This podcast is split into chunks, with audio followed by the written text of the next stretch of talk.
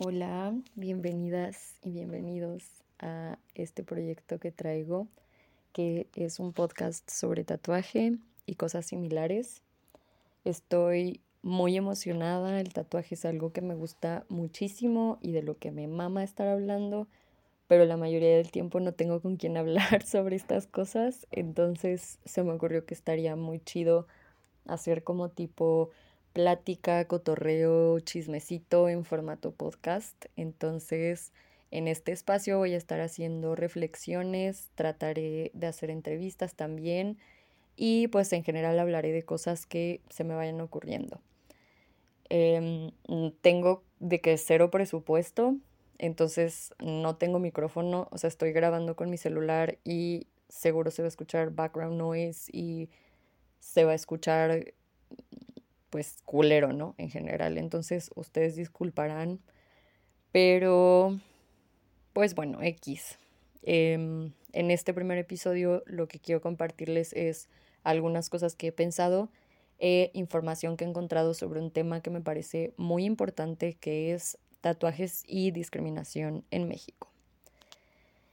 Y bueno, el INEGI perdón, el INEGI tiene una encuesta que se llama Encuesta Nacional de Cultura Cívica y en el 2020, en el apartado de percepciones y experiencias de discriminación, encontramos que la categoría forma de vestir o arreglo personal, entre paréntesis tatuajes, rastas, trajes regionales, es percibida por el grupo de 60 años o más como la principal causa de discriminación en México, o sea, eso es bastante y en los otros cuatro grupos de edades ocupa entre el segundo y el tercer lugar, pero nunca baja del 71.6%, lo cual es un chingo, quedando en varias ocasiones por encima de causas como el tono de piel, la orientación sexual, la manera de hablar, la clase social, etc. Por otro lado, el 11.6% de la población de 15 años y más declaró que ha sido víctima de discriminación por forma de vestir o arreglo personal.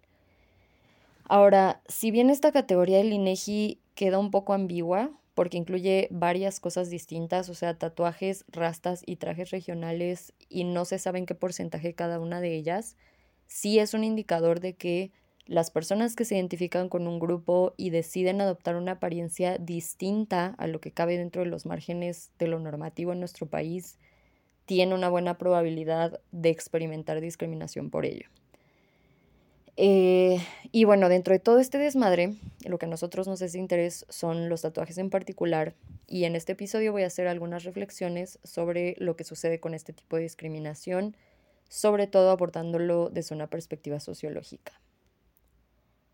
Para iniciar, me gustaría tomar la teoría del sociólogo Pierre Bourdieu en torno al cuerpo para Bourdieu el cuerpo es un producto social que está atravesado por la cultura, las relaciones de poder y las relaciones de dominación.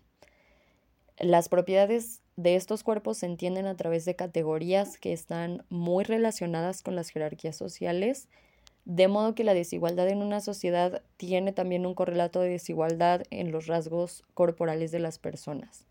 O sea, la desigualdad social se ve en los cuerpos. Bourdieu propone que existen cuerpos legítimos, que son los que dominan, y cuerpos ilegítimos o alienados, que son los dominados, y se relacionan de forma excluyente, de modo que si uno tiene un cierto rasgo, el otro no lo tiene. Por ejemplo, podemos contrastar el cuerpo con vello corporal de un hombre con el cuerpo de una mujer depilada, o la cara tatuada de un güey que trabaja en un smoke shop con la cara sin tatuajes del CEO de una empresa millonaria o algo así. Aquí pues obviamente hay relaciones de poder que están directamente incidiendo en la apariencia de los cuerpos.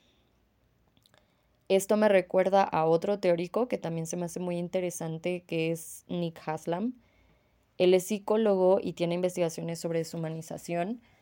Y lo que él dice es que la deshumanización es un proceso a través del cual los individuos que pertenecen a un grupo determinado identifican que poseen una serie de rasgos y que esos rasgos son los que los hacen humanos o los que definen qué es lo humano. Eh, como existen otros grupos y estos se entienden como otros porque son diferentes, estos otros grupos tendrán otros rasgos y en consecuencia no van a ser tan humanos eh, de acuerdo a esta definición original. Esto se puede observar de forma muy clara con el racismo, por ejemplo. Si pensamos en que al no cumplir con ciertas características que el discurso dominante considera inherentes a lo humano, como el color de piel, se asume que estas personas no son tan humanas en general y se les trata de esa forma. Aunque lo más peligroso es que esto se vuelve un ciclo en el que las personas que están siendo deshumanizadas se empiezan a percibir a sí mismas como menos humanas también. Haslam no aborda nada sobre tatuaje en sus investigaciones, pero pienso que todas estas premisas pueden aplicar para el tatuaje también. Todas y todos conocemos los prejuicios que existen en la sociedad mexicana sobre la gente tatuada porque no es algo que se considere aceptado dentro de la norma. Esto principalmente porque es muy común que se asocie con la delincuencia. Entonces los cuerpos tatuados caen en estas categorías de ilegítimos, otros menos humanos y reciben un trato discriminatorio.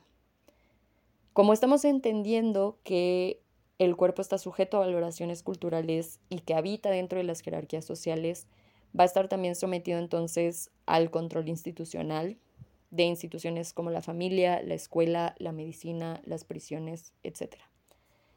Y como les decía, el tatuaje está muy asociado con la delincuencia, eh, pero no se trata solo de mitos urbanos o de lo que dice la abuela o así, sino que existe evidencia científica que respalda estas ideas. O sea, hay, por ejemplo, en los 80 varias investigaciones sobre esto.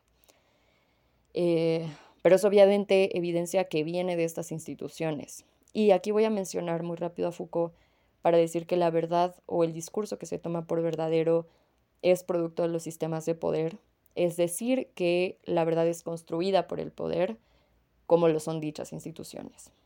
Entonces, tenemos este discurso institucional muy ligado al poder que asocia los tatuajes con la delincuencia, la vida criminal, la drogadicción e incluso ya otros trips religiosos como el pecado o así. Y que contribuye a segregar a las personas tatuadas a espacios determinados los tatuajes entendiéndolos como una manifestación de la propia personalidad. Mm. Ya, perdón, es que le moví a mi tablet y perdió dónde iba. Pero entonces, los tatuajes entendidos como una manifestación de la propia personalidad e individualidad significan un desafío para las instituciones porque éstas buscan sobre todo normalizar, es decir, eh, que todos caigamos dentro de una norma y por lo tanto desafiar a la institución tatuándose pues va a provocar rechazo por parte de esta. Eh, esto influye mucho al momento de decidir si hacerse un tatuaje o no o a qué edad hacerlo. Muchas veces por presión de estas asociaciones negativas las personas terminan no tatuándose o quizás haciéndolo en áreas no visibles, de modo que este control sobre los cuerpos se perpetúa. Esto se observa de forma muy clara en la discriminación laboral. Encontró una tesis de licenciatura de discriminación laboral y tatuajes en México de Gabriela Alemán Cuevas y ella propone tres clasificaciones de empleos distintas. Los primeros son aquellos donde la imagen es muy importante y aunque haya un tatuaje no visible, la contratación es poco probable. Los segundos son los empleos donde si el tatuaje no es visible, es posible que te contraten y los últimos son donde realmente no importa si el tatuaje es visible o no, igual te pueden contratar. Eh, esto obviamente limita a qué tipos de empleos pueden acceder las personas con tatuajes. Usualmente los trabajos donde no importan mucho los tatuajes son aquellos donde no hay trato directo con clientes, como pueden ser trabajos en almacenes o, o en call center y donde no contratan a gente tatuada suelen ser lugares donde sí se interactúa con clientes o, por ejemplo, en escuelas, eh, sobre todo en preescolar o primaria, es súper poco común ver profes o profas tatuadas. Y em, pues esto provoca que las personas tatuadas tengan un margen de elección considerablemente más reducido y que quizá no puedan ni aspirar a algún tipo de trabajo en específico. Yo, por ejemplo, algunas veces he soñado con ser azafata, algunas veces en el pasado, pero ni de pedo te contratan si tienes tatuajes. Cuando me puse a investigar sobre eso y que buscaba trabajos, sí me salían varios donde, donde de plano te piden no tener tatuajes. Hay una página que se llama Zona Jobs. Hice este, este mismo ejercicio con CompuTrabajo y con Indeed también, pero ahí no funcionó. Pero en Zona Jobs sí, que si ustedes ponen en el buscador tatuaje, les van a aparecer una lista de empleos donde los requisitos son no tener tatuajes o no tener tatuajes visibles. Este ejemplo de Zona Jobs también lo encontré en, en esta tesis que les digo. Eh, entonces, el tener tatuajes es motivo directo para ser discriminado en la esfera laboral porque hay lugares donde literal no te van a contratar, sin importar tu experiencia, tu currículum, tu educación o así. En la Ley Federal de Trabajo, obviamente estos actos de discriminación están prohibidos. Sin embargo, las personas con modificaciones corporales de este tipo se suelen enfrentar a situaciones en el trabajo en las que tienen que esconder sus tatuajes o perforaciones, a pesar de que esto va en contra de los derechos a la libre expresión y al libre desarrollo de la personalidad. Y bueno, ¿qué pasa en particular con nuestra generación? Entendiendo nuestra generación como millennials, generación Z más o menos. Em, pues para nosotros el tatuaje se está convirtiendo en algo cada vez más aceptado socialmente y más popular. Tenemos muchos menos tabús al respecto, tanto que en este punto de la historia del mundo hay alrededor de 12 millones de personas tatuadas en México, lo cual es cerca del 10% de la población del país, y eso nos pone como el número uno en América Latina. Em, y pues sí, en el tatuaje se puede ver un buen la diferencia generacional. Por ejemplo, yo con mi abuela, que yo la amo y la adoro, pero pertenece a su generación, creo que solo una vez he hablado del tema, que fue cuando supo que ya me había tatuado y me dijo cosas como que estoy lastimando a mi cuerpo, que es la clásica, y luego me dijo que solo recuerde que tengo un padre, como insinuando que no soy una homeless o que no soy huérfana, como para andarme tatuando, y que debería valorar y respetar a mi papá no tatuándome que si lo piensan son palabras muy fuertes porque lo que está presente sobre todo en comentarios de este tipo es el intentar provocar culpa y la culpa pues está súper relacionada con el discurso cristiano, entonces no es sorpresa que estas generaciones que son considerablemente más religiosas que las nuestras intenten hacernos sentir culpables por tomar decisiones sobre nuestros cuerpos.